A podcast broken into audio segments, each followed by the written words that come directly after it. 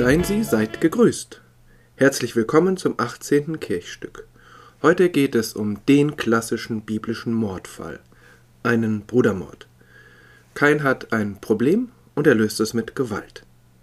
Diese ganz kurze Geschichte, ziemlich am Anfang der Bibel, ist so tiefgründig, dass sie die erste Doppelfolge der Kirchstücke ausfüllt. Das Grundgerüst ist simpel und kurz, wenige Verse nur. Adam und Eva, die ersten beiden Menschen, können nicht im Paradies bleiben. Auch diese Geschichte ist sehr bekannt mit dem Baum und der Schlange. Sie bekommen zwei Söhne, Kain und Abel. Die beiden geraten in Streit, Kain erschlägt seinen Bruder, die Tat kommt ans Licht und Kain muss fliehen. Von Gott bekommt er dann noch ein Zeichen aufgedrückt, das Kains Mal, an dem alle ihn als Mörder erkennen könnte. Soweit so gut, der kurze Kern, einer kurzen Geschichte. Doch je länger ich mich mit dieser Geschichte beschäftigt habe, desto mehr Tiefen taten sich auf, so dass es am Ende gar nicht so klar ist, worum es eigentlich geht. Und ich hoffe, dass ich einige von diesen Tiefen in dieser und in der nächsten Folge etwas ausleuchten kann und vielleicht zeigen kann, warum ich diese Geschichte so spannend finde und warum sie etwas ganz Wesentliches der menschlichen Gesellschaft beleuchtet. Die Erzählerinnen und Erzähler der Bibel bohren diese Geschichte nämlich auf. Sie erweitern sie um zwei Gespräche zwischen Kain, dem Mörder, und Gott. Damit wird zweierlei klar. Es geht vor allem um Kain. Abel ist eigentlich nur das Mordopfer. Und das Thema dieser Geschichte ist Gewalt und der Umgang mit ihr, wo sie herkommt und wo sie hinführt. Dieses Thema muss eigentlich von der Dramaturgie hier an dieser Stelle in der Bibel vorkommen. Denn kurz zuvor wird die Geschichte vom Baum der Erkenntnis und von der berühmten Frucht erzählt, von der die ersten Menschen eigenmächtig essen. Damit bekommen sie die Möglichkeit zu unterscheiden, sich zu entscheiden, sich für das Gute oder für das Böse zu entscheiden. Und deshalb kommt die Bibel an der Frage nicht vorbei, oder es wäre sehr schade, wenn sie daran vorbeikäme, wie denn die Gesellschaft und wie der Einzelne es aushalten soll, dass Menschen sich für das Böse entscheiden. Um das durchzuspielen, schnurrt die Erzählperspektive zusammen, von der gigantischen Weite des Universums in der Schöpfungsgeschichte bis hin zur Enge einer Kleinfamilie. Dorthin, wo sich Gewalt abspielt und nicht nur als theoretische Möglichkeit philosophisch diskutiert wird. Vater, Mutter, zwei Söhne. Die Jungs werden groß, sie suchen sich Berufe. Und wie das manchmal so ist bei Geschwistern, suchen sie in entgegengesetzten Richtungen. Kain wird Ackerbauer, er sät Getreide aus, er erntet, lässt sich nieder, baut ein Haus. Abel wird Hirte, zieht mit seinen Tieren umher, Schafe, Ziegen und so weiter, lebt in einem Zelt. Über viele Jahrhunderte waren das in diesen Gebieten die beherrschenden Lebensformen, zum Teil heute noch. Und auch die Konflikte zwischen Sesshaften und Nomaden sind zeitlos. Insofern bildet diese Geschichte auch hier eine gesellschaftliche Entwicklung und auch einen gesellschaftlichen Konflikt ab. Dabei haben Kain und Abel offensichtlich gar kein Problem miteinander. Daran wird es nicht liegen. Es läuft bei ihnen, sie säen und ernten, sie hüten und schlachten und weil ihnen beiden Gott wichtig ist, bringen sie diesem Gott ein Opfer. Sie geben ihm etwas vom Besten ihrer Ernte und ihrer Herde. Auch das genauso, wie das die beiden Gruppen von Menschen, die Sesshaften und die Nicht-Sesshaften, die Hirten und die Ackerbauern, über Jahrhunderte, Jahrtausende getan haben. Was nun passiert in diesem Kleinfamiliensetting, ist zunächst ebenfalls nicht ungewöhnlich in Familien. Die Brüder fühlen sich unterschiedlich geliebt. Abels Opfer gefällt nämlich Gott, Kains Opfer nicht. Warum? Was hat Kain falsch gemacht? Oder ist Gott vielleicht sogar ungerecht? Gottes Verhalten wird an dieser Stelle und auch später nicht begründet. Das ist ungewöhnlich. Normalerweise sagt die Bibel ganz klar, warum jemand von Gott kritisiert wird, was diese oder jene Person falsch gemacht hat. Offensichtlich ist das für diese Geschichte egal. Vielleicht ist es gerade wichtig, dass hier jemand ungerechtfertigt benachteiligt wird oder es zumindest keine plausible Erklärung gibt.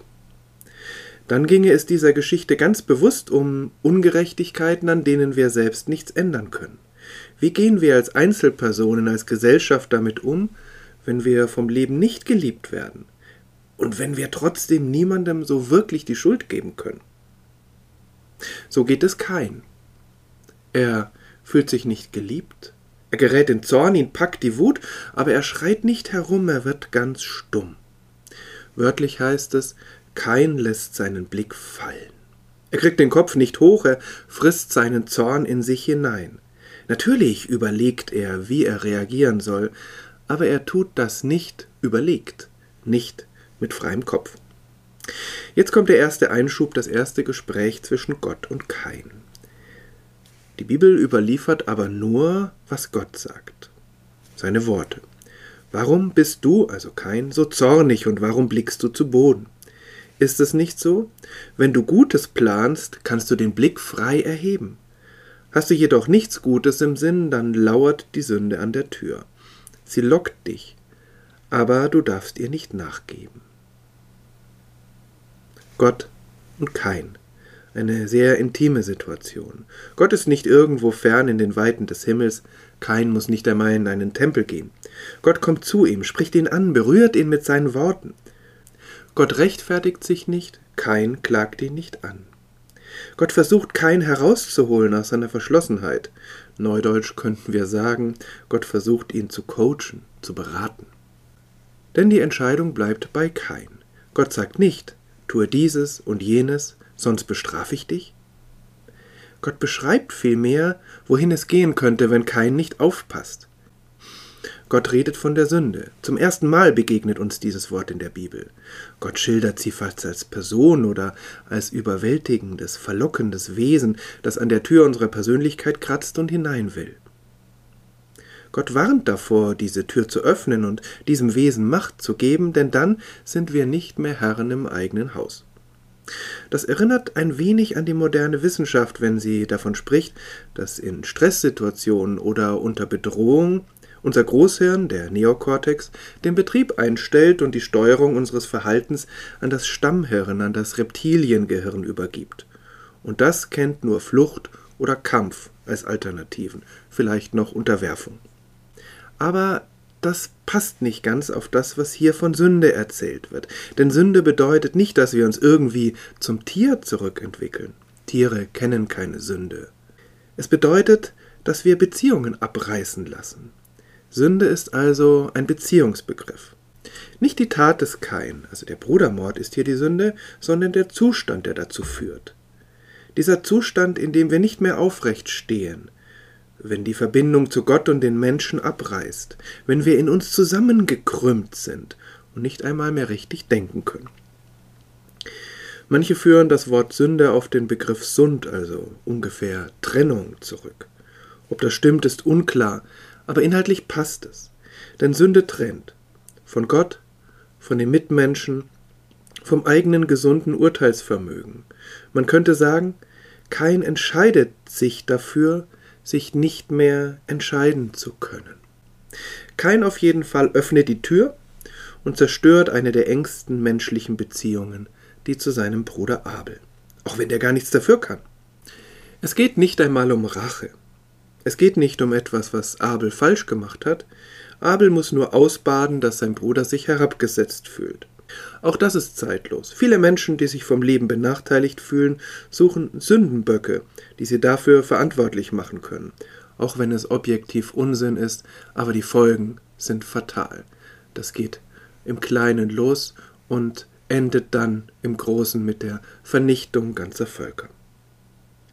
Die Tat selbst wird ganz knapp geschildert. Kain lockt seinen Bruder aufs Feld, dort hat er, der Ackerbauer, Heimvorteil, und dort erschlägt er ihn. In dieser kurzen Erzählung geht es aber nur vordergründig um einen Mord. Es geht um eine Grundentscheidung des Menschen. Wir können uns entscheiden, in Verbindung mit Gott und unseren Mitmenschen zu leben, mit aufrechtem Gang. Oder wir können uns entscheiden, diese Verbindung zu trennen und uns auf uns selbst zurückzuziehen, immer um uns selbst zu kreisen, in sich zusammengekrümmt, haben die Theologen und Theologinnen der Reformation die Sünde beschrieben. Diese Entscheidung für die Verbindung zu anderen oder dagegen ist einfach, wenn alles wunderbar läuft. Es knirscht, wenn die Welt uns ungerecht behandelt. Sind wir dann immer noch vernetzt mit Gott und der Welt und gehen überlegt mit der Situation um, so wie es auch kein hätte tun können, oder schlagen wir zu? Damit ist die Geschichte aber noch nicht zu Ende und ich finde zum Glück. Möglich wäre es ja. Kain hat der Sünde die Schlüssel zu seinem Gefühlshaus gegeben, er hat mit Gewalt reagiert, seinen Bruder erschlagen. Abels Geschichte ist damit zu Ende, er ist tot. Kains Geschichte könnte auch zu Ende sein, er ist ein Mörder. Punkt. Aber eine Frage ist noch offen.